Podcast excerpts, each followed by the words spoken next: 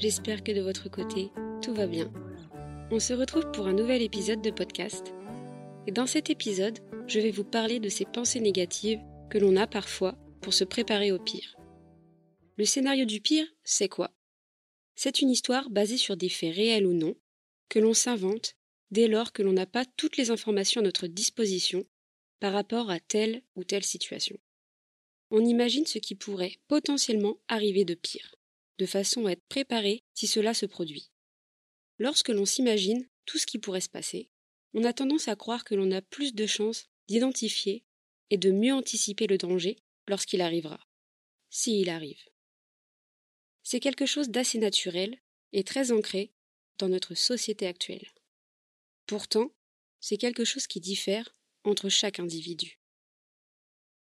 Il y a des personnes qui ne pensent jamais ou très rarement au scénario du pire. Et puis il y a des personnes qui ne voient que par ça, et qui organisent leur vie de sorte à ce que tout se passe le mieux possible, tellement ils sont constamment effrayés à l'idée que quelque chose de tragique se produise. On remarque que la plupart du temps, lorsque ce scénario du pire se manifeste, c'est au moment de prendre des risques ou de faire des choix. La première pensée qui nous vient naturellement à l'esprit, dès lors qu'on a un choix à faire, c'est une pensée négative pour essayer de nous dissuader de faire ce choix. Dès lors que cette pensée est ancrée en nous, on va aller chercher une information qui tient la route et qui va permettre de confirmer cette théorie du pire.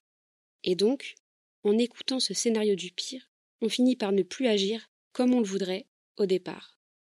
On commence à comprendre que même si ce scénario du pire peut dans certaines situations nous rassurer et nous aider à anticiper les choses, il peut également poser problème, car d'une certaine façon, on peut facilement se laisser guider par nos peurs.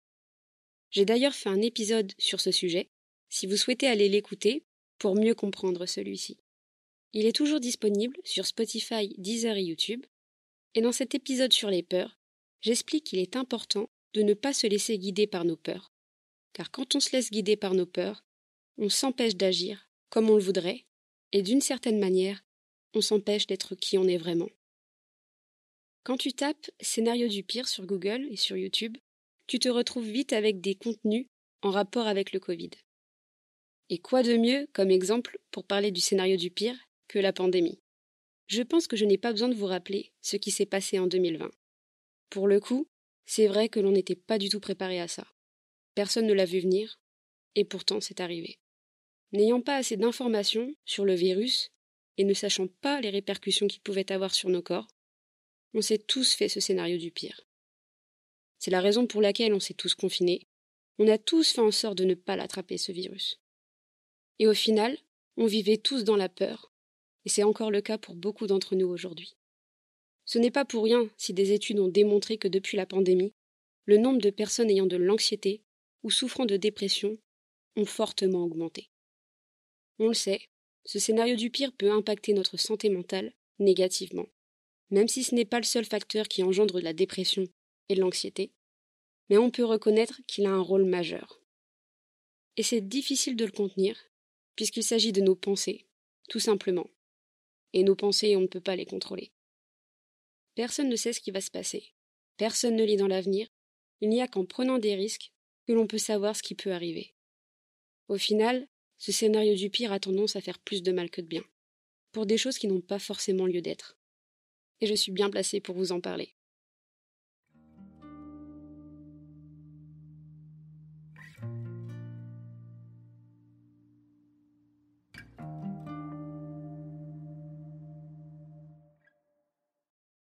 J'ai dû, plus loin que je me souvienne, toujours eu cette habitude de me préparer au pire. Pour celles et ceux qui ne le savent pas, on m'a diagnostiqué à l'âge de 6 ans la mucoviscidose. C'était en 2001. À cette époque, on avait très peu d'informations sur la maladie. À cette époque, on avait très peu d'informations sur la maladie. Il n'y avait pas vraiment de traitement. La seule chose qu'on connaissait et qu'on s'est empressé de nous dire à ma famille et moi, c'était que j'avais une espérance de vie de 40 ans. D'ailleurs, c'est toujours l'information que l'on donne aujourd'hui, même si depuis il y a eu de nombreuses études de nouveaux médicaments qui ont nettement amélioré les conditions de vie des patients. Mais comme c'est trop récent, on n'a pas le recul nécessaire pour dire si l'espérance de vie a changé ou non. Et donc, on continue de dire que l'espérance de vie est de 40 ans, encore en 2023. Si vous voulez mon avis, je pense que ça dépend des gens, car la maladie n'a pas le même impact pour tout le monde.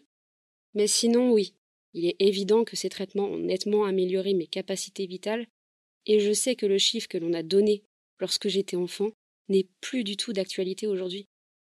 Et oui, ça m'agace qu'on continue de divulguer ces informations alors qu'elles ne sont plus d'actualité.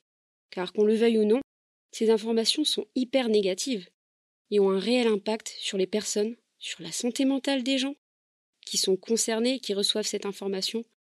Comment vous pouvez vous projeter dans la vie? Comment vous pouvez vous projeter dans la vie si vous apprenez que votre espérance de vie est de 40 ans à seulement l'âge de 6 ans? À quel moment cette information que l'on vous donne n'affecte pas et n'influence pas votre vie tout entière Évidemment que ça vous impacte et que ça vous change complètement.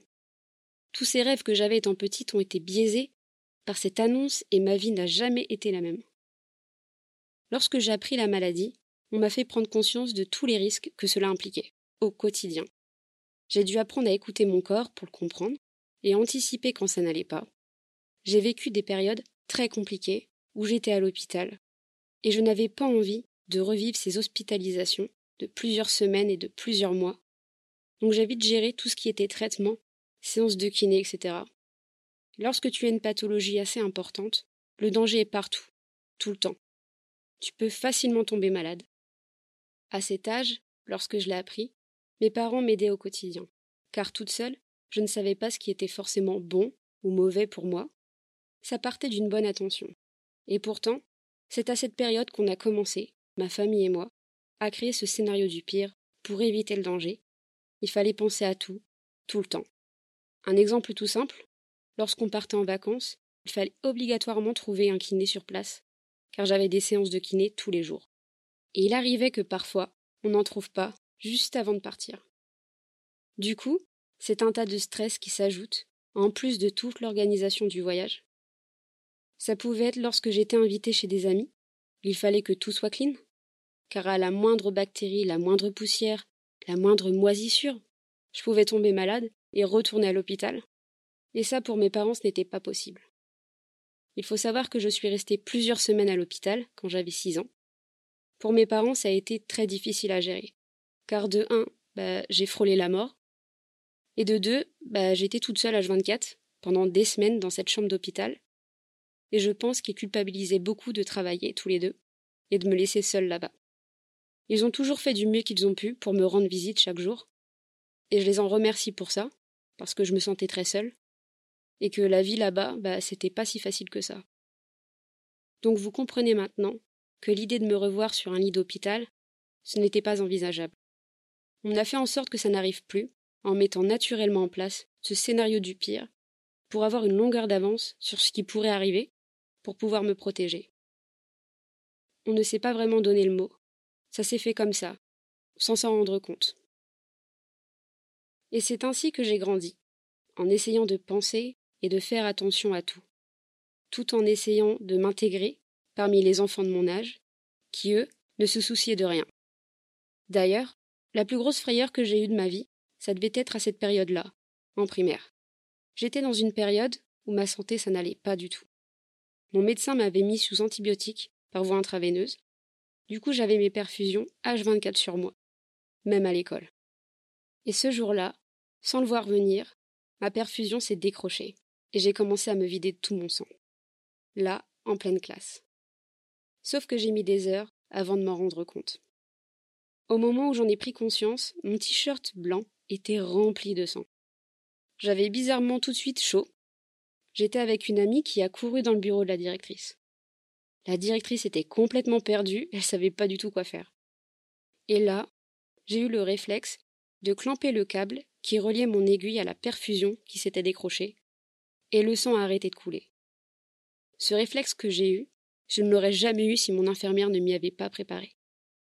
J'avais dix ans, et je crois que j'ai eu de la chance de ne pas avoir eu de séquelles de tout ça.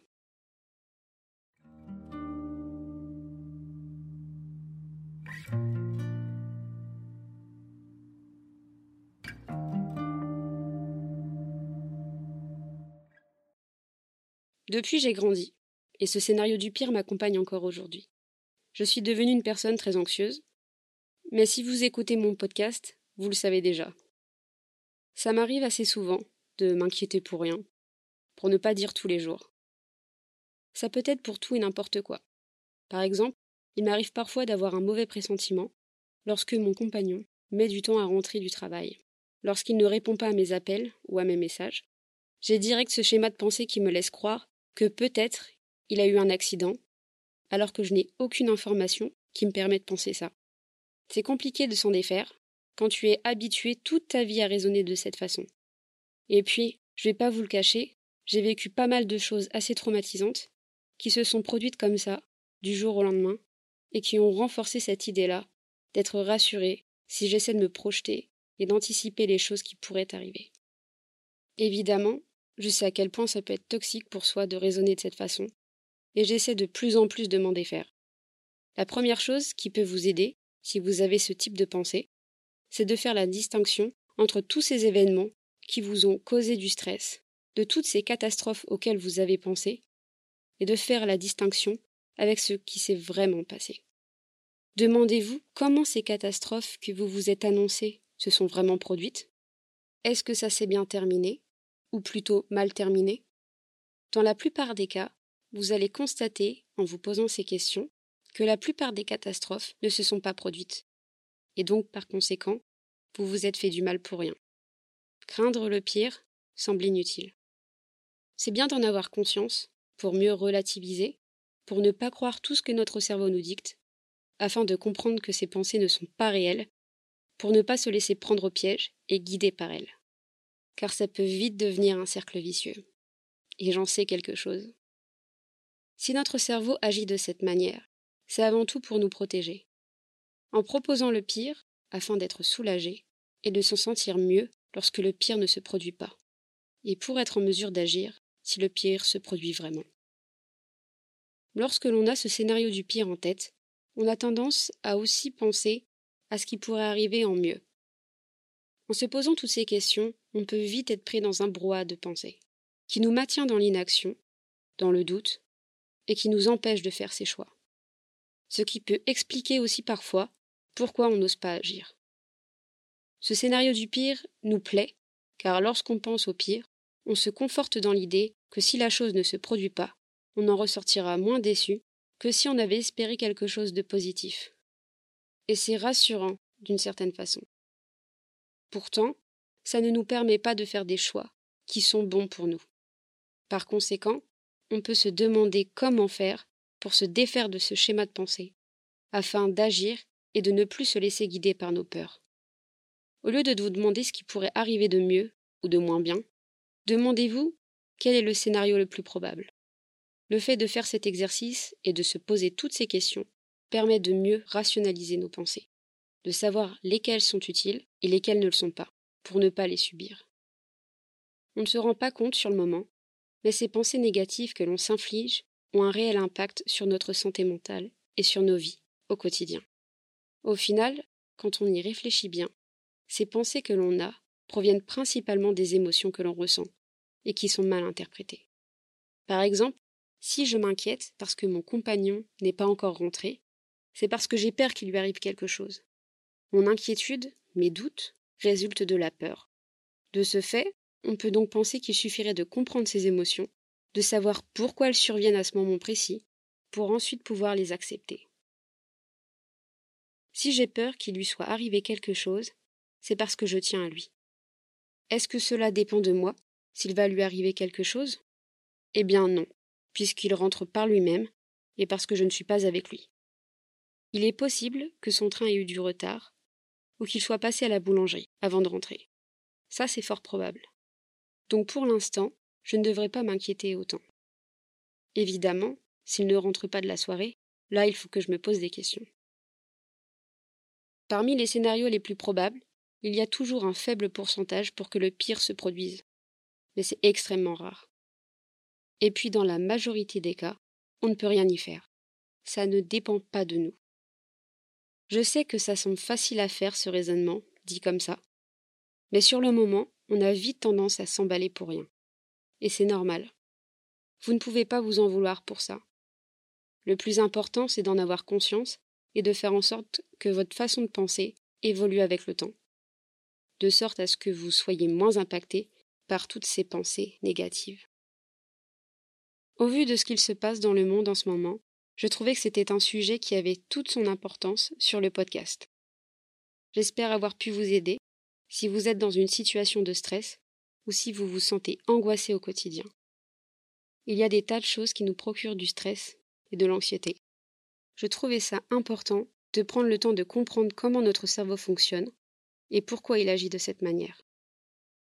Prenez le temps de vous extraire de toutes ces pensées négatives pour trouver des pensées qui vous feront vous sentir mieux et qui vous donneront la sensation d'être plus optimiste dans la vie de tous les jours. Et si vous ressentez le besoin d'en parler, adressez-vous à un professionnel qui saura vous aider bien mieux que moi. En attendant, prenez soin de vous et de vos proches. On se retrouve la semaine prochaine pour un nouvel épisode. À bientôt. Bisous.